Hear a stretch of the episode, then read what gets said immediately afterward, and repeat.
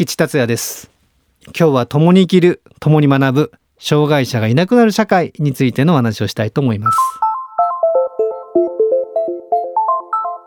未来授業。この番組は暮らしをもっと楽しく快適に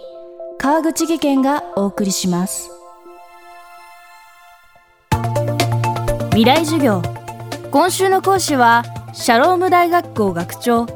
引地達也さん。シャローム大学校では障害がある子どもたちが特別支援学校を卒業した後の学びの場を提供しています。今年は東京2020に向けてパラアスリートの活躍にも注目が集まっています。身体に障害がありながらもそれぞれの限界にチャレンジする姿には多くの人が力をもらっているはずです。けれども現実の社会では身体障害者の就職や社会参加には様々な壁が立ちはだかります。未来授業3時間目。テーマは障害者の社会参加。これはまあ日々私が就労移行支援事業所というところでその方を就労さすというまあ事業所を運営している身からのまあ話なんですけれどもまずはもう企業側からすると2.2%という法定雇用率の中で雇わなきゃいけないという、まあ、義務感ですね。その義務感でやってることの良し悪しがあってつまり仕方ないよねというところが結構多くて。で今あの法定雇用率が2.2%でこれはまあ50人以上の従業員の企業が対象なんですけども、まあ、そこで全雇用の数を出してですねその大体半分ぐらいしかまだ達成してないんですね。でその半分は未達の状態でそれに対しては調整金という形で、まあ、いわゆる企業側からすると罰金だといういう話、まあ、それを国に納めなきゃいけないという形になってその払いたくないから、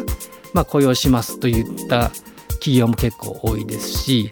一番楽して雇用できるのはどういう形ですかねという、まあ、そんな相談もありますし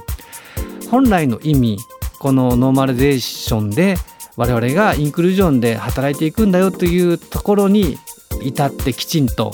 雇用しようとしている企業はほんのわずかだと私は思っています。でもこのほんのわずかでもですね本当に障害者も共に働いていこうそういう社会にしていこうそういう会社にしていこうというところはどんどん出てきていますのでそのまたこれもですねいい就労その支援施設と会社さんと結ぶコミュニティを作ろうと思ってまた別の障害者推進フォーラムというものもやらさせていただいてですね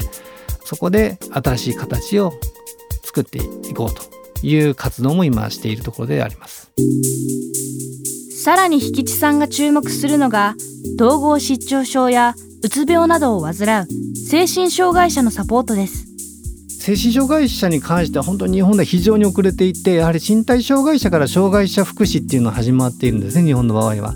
で精神障害者に関してはまた別のトラックでずっとこう法律化されてきた問題がありまして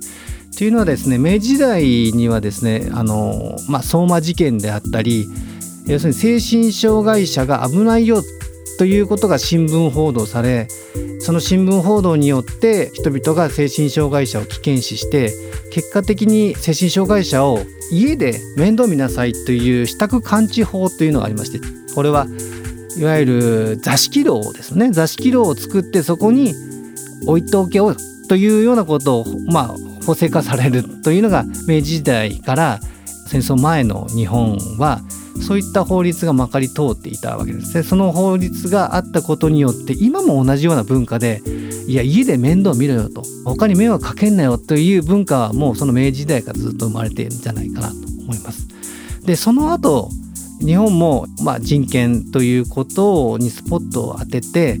精神障害者に対してのいろんな必要な施策は講じられようとするところにですね前回の東京オリンピックの時の3月にライシャワ事件というのが起こるんですね。これライシャワ事件というのは当時アメリカ大使在日アメリカ大使だったライシャワーさんが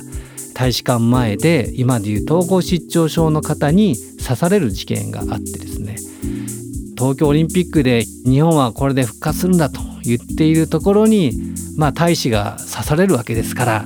日本としてはまあ大騒ぎでこの問題を収めようと、えー、一部の精神異常者の犯罪だということでマスコミもそういうことを言いますし実際は法律的にもそういった人をきちんと監視しようという流れになってきたんですね。でそのライシャワ事件があったことによってやはり精神障害者を厳しく管理するというような流れに日本は長年なってきてそこであの病院にですね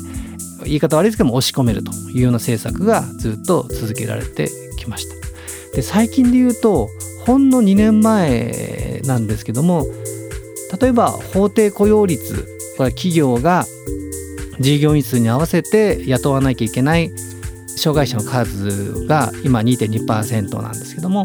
その2.2%の中に精神障害者も対象にするという明記されたのはほんの2年前なんですね。ですからそういったことで言うと非常にまだまだ精神障害者に対しての支援というのは遅れている状態だと思います。未来授業今週の講師はシャローム大学校学長引地達也さん。今日は障害者の社会参加でした。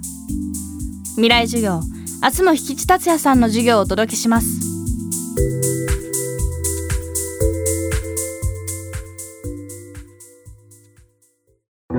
川口技研。階段での転落大きな怪我につながるので怖いですよね。